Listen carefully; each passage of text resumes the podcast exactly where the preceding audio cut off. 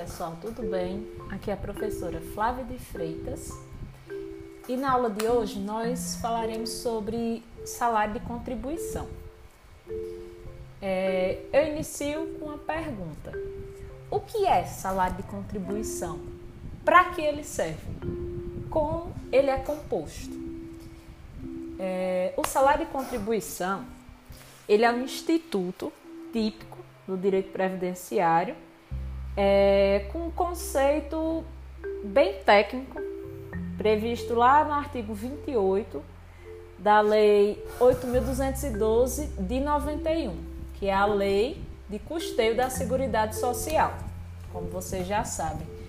É, e esse conceito, ele é um conceito chave para que vocês possam compreender um assunto macro, que é o custeio da Seguridade Social. Em linhas gerais, o salário de contribuição é a base de cálculo de determinadas contribuições previdenciárias, ou seja, em regra, os segurados da Previdência Social repõem a sua contribuição previdenciária sobre uma grandeza denominada salário de contribuição, exceto segurado especial. Por quê? Porque a contribuição previdenciária ela incide sobre a receita oriunda da comercialização da produção. As empresas, empregadores ou equiparados, eles recolhem a sua contribuição previdenciária patronal não sobre o salário de contribuição, mas sobre a totalidade da folha de pagamento dos trabalhadores a seu serviço, exceto o microempreendedor individual e empregador doméstico, que recolhe as contribuições sobre o salário de contribuição dos trabalhadores a seu serviço. Então, é interessante vocês irem lá na, na Lei 8.212, que vai ter um, uma conceituação bem técnica sobre o salário de contribuição. Lá, quando vocês consultarem, vai dizer que salário de contribuição é a base de cálculo da contribuição do segurado, salvo especial, bem como do MEI, enquanto empregador e do empregador doméstico. Então, sintetizando, salário de contribuição é a base de cálculo da contribuição dos segurados da Previdência Social. É, adiantando mais, de acordo com o artigo 28 da 8.212, o salário de contribuição ele possui um piso e um teto. Esse salário de contribuição nunca é inferior ao salário mínimo ou o piso da categoria profissional e nem é superior ao teto do RGPS. Assim, para aquele trabalhador que recebe uma remuneração acima do teto da Previdência, vai haver desconto da contribuição previdenciária ilimitadamente ao teto do RGPS. E aquilo que sobejar não vai ser tributado de contribuição previdenciária. Além disso, o salário de contribuição ele é formado por verbas remuneratórias pagas com habitualidade.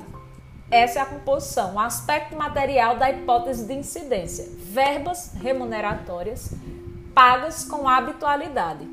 Então aqui vai ficar um registro. Qual a diferença entre o pagamento da contribuição previdenciária sobre o salário de contribuição, no caso dos segurados, como regra geral, e o pagamento da contribuição previdenciária sobre a totalidade da folha de pagamentos, como é o caso via de regra das empresas.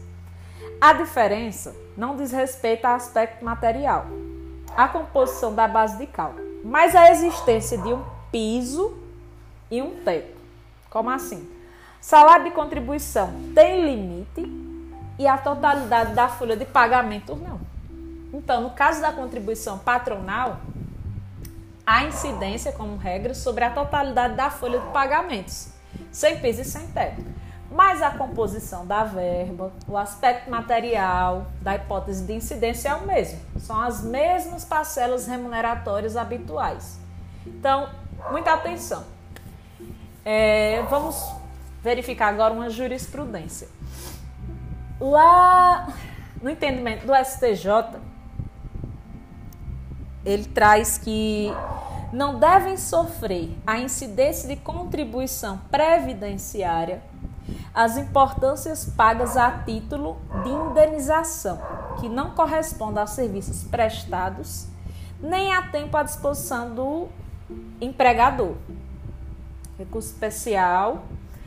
O STJ ele é bastante tranquilo nisso. Na verdade, ele é omisso na jurisprudência. Veja, não deve sofrer a incidência de contribuição previdenciária as importâncias pagas a título de indenização, que não correspondem a serviços prestados, nem a tempo à disposição do empregador. O que é que isso quer dizer? O salário de contribuição ele é composto de verbas remuneratórias habituais. Isso é uma regra, mas não é suficiente para nós conseguirmos operar o instituto. A gente precisa detalhar um pouco mais e saber quais são essas verbas que integram ou que não integram o conceito de salário de contribuição. Para uma visão detalhada, é importante que vocês leiam o artigo 28 da Lei de Custeio. Por quê? Porque ele vai trazer é, de uma forma clara o que é salário de contribuição. Lá no artigo 28, nós vamos ter a indicação de verbas que vão integrar o salário de contribuição e principalmente vai ter um extenso rol de verbo excluída, que não vai compor esse salário de contribuição. Esse rol de verbas excluídas vai estar lá no parágrafo 9 da lei do custeio, que é um dispositivo muito importante para essa aula. Vamos então avançar. É, quais são os principais casos, as principais verbas que compõem ou que não compõem o salário de contribuição? Vou começar trabalhando alguns casos especiais. Digamos assim, que comporta comparação ou em relação a quais houve mudança legislativa. Então, vamos lá. O primeiro caso especial diz respeito aos benefícios previdenciários. Vamos fazer uma pergunta. Sobre a renda mensal dos benefícios previdenciários, incide contribuição previdenciária? Bom, a resposta a essa pergunta, como regra, é não. Como regra, não incide contribuição previdenciária sobre renda de benefícios. Nós vamos extrair isso lá do artigo 195, inciso 2 da Constituição, quanto às aposentadorias. E quanto aos demais benefícios, do artigo 28, parágrafo 9, letra A da Lei de Custeio. Eu não vou mencionar todos os dispositivos, mas eles sempre vão estar apontados para vocês no guia. Excepcionalmente, há um benefício cuja renda mensal seja incidência da contribuição previdenciária, que é o salário maternidade. Vocês vão ver mais à frente. Assim, o segurado em gozo de salário maternidade, ele vai pagar sobre a renda desse benefício sua contribuição previdenciária. Então, abro também um parêntese. O STF, ele julgou recentemente o tema número 72 da repercussão geral, que reconheceu a inconstitucionalidade da incidência de contribuição previdenciária patronal sobre o salário maternidade. Veja que situação curiosa. Eu acabei de mencionar para vocês que a regra é a idêntica composição das bases de cálculo, as verbas excluídas para um estão excluídas para o outro, o que o trabalhador não paga, a empresa não paga, o que é indenizatório, nenhum paga, e o que é remuneratório, ambos pagam. Mas o Supremo excepcionou essa paridade no que se refere à composição da base de cálculo, lá no tema número 72. Quer dizer o quê? No tocante ao salário maternidade, o segurado em gozo desse benefício vai pagar sua contribuição previdenciária enquanto trabalhador. Porém, o empregador não precisa recolher a sua cota patronal sobre salário maternidade. Vale lembrar que no caso do salário maternidade do segurado empregado, no caso da, da segurada gestante que vem dar à luz, nesse caso de evento parto da segurada empregada, o empregador paga o salário maternidade e depois se reembolsa com o INSS, descontando das suas contribuições previdenciárias o valor que ele adiantou a título de salário maternidade. Porém, o empregador sempre teve que recolher sobre esse valor da renda do salário maternidade a sua contribuição previdenciária patronal. É o que o STF fez. E o que o STF fez foi o quê? Foi desonerar os empregadores desse pagamento da cota patronal sobre o valor do benefício de salário maternidade pago ao trabalhado.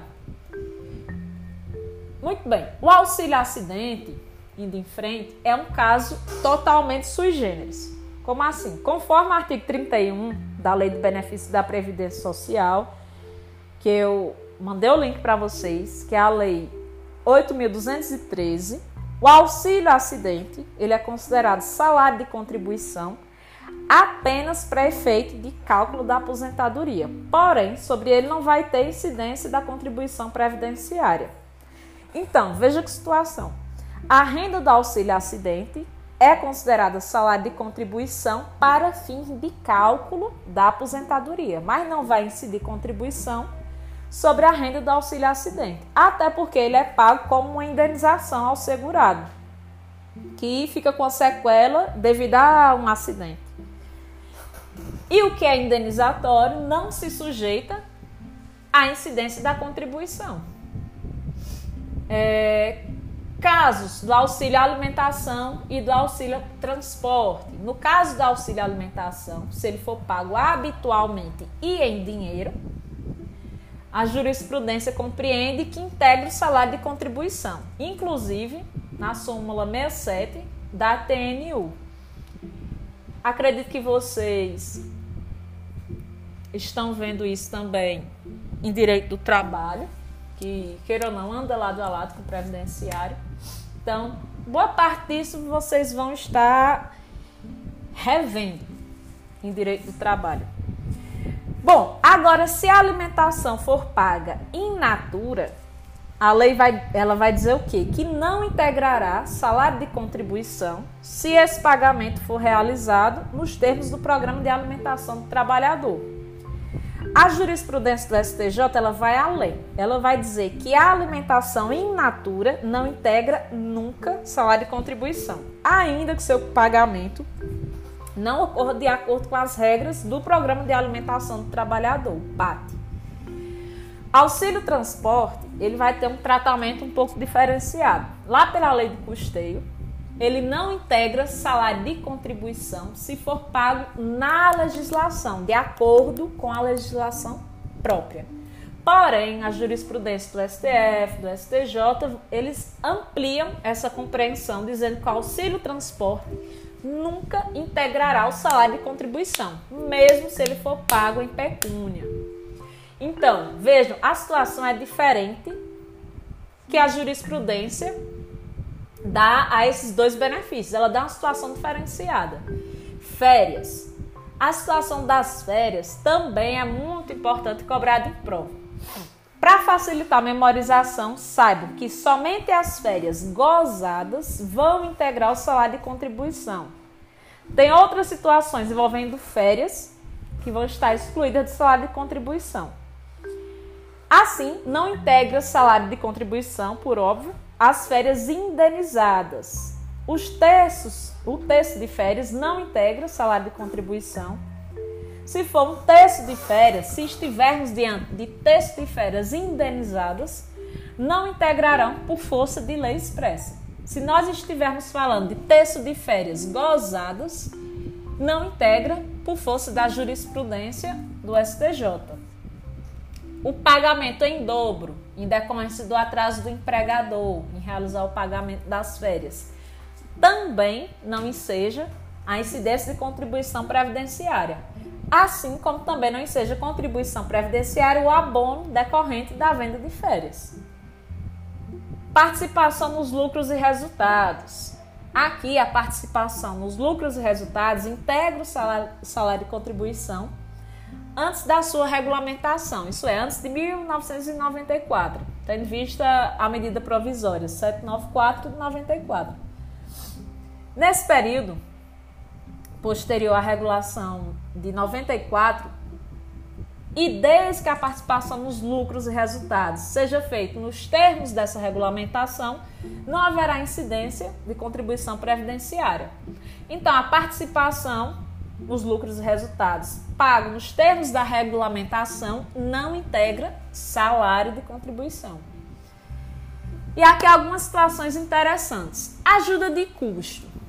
Ajuda de custo para fins de mudança e ajuda de custo em geral.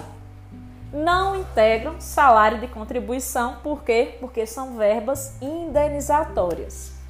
Ok, professora. E as diárias? As diárias, nós tivemos uma mudança com a reforma trabalhista, aquela lá da Lei 13.467 de 2017. Antes da reforma trabalhista, muita atenção, as diárias não integravam salário de contribuição, desde que não correspondesse até 50% da remuneração. Com a reforma trabalhista, essa limitação caiu e agora as diárias não mais integram salário de contribuição, independente do percentual que elas apresentarem em relação à remuneração do trabalhador. Muito bem, então vimos os principais casos mais peculiares. Agora vamos ver um rol de verbas. Primeiramente, rol de verbas que integram o salário de contribuição, ou seja, rol de verbas remuneratórias habituais. Nós temos gratificação natalina ou décimo terceiro, comissão do corretor de seguros, adicional de horas extras, adicional noturno, adicional de insalubridade, adicional de periculosidade. Eu não vou falar de um por um, até porque isso com certeza vocês é, estão vendo em direito do trabalho. Outras verbas que integram salário de contribuição, descanso semanal remunerado, auxílio quebra de caixa, salário paternidade, licença casamento, licença para serviço eleitoral, compensação pecuniária do programa Seguro-Desemprego. Tudo isso também integra salário de contribuição. O que a gente deve ter em mente, que é mais cobrado em provas, são as verbas que não integram salário de contribuição. E aí a gente tem um rol extenso lá no artigo 28, parágrafo 9 da Lei de Benefícios, que vocês com certeza precisam ler. É... Agora, atenção, porque tem coisas que foram mudadas com a reforma trabalhista de 2017. Antes da reforma, só haveria exclusão do salário de contribuição se essa assistência abrangesse a totalidade dos empregados e dirigentes da empresa. Agora, essa exigência de abrangência total caiu e qualquer assistência vai estar excluída do salário de contribuição. Aqui a gente fala em assistência de serviço médico odontológico, reembolso de despesa com medicamento, com óculos, aparelho ortopédico, prótese, órtese, despesa médico hospitalar então, toda essa assistência, é, toda e qualquer, vai estar excluída do salário de contribuição. Tudo isso devido à reforma trabalhista. Não integra salário de contribuição. Prêmios e abonos, que tem caráter eventual. A multa de 40% sobre o, FGTS. Multa por rescisão sem justa causa. Tudo isso, pessoal, é um rol extensivo que vocês devem verificar na lei. Vamos ver. Falta mais alguma coisa. Então, com isso, façam a leitura do artigo 28, parágrafo 9, para que vocês tenham uma visão ainda mais completa. E também, do contrário, eu vou ficar só citando tudo que tem no artigo e vocês realmente precisam ler para fixar. Então, desejo bons estudos, um forte abraço e qualquer dúvida, só falar comigo.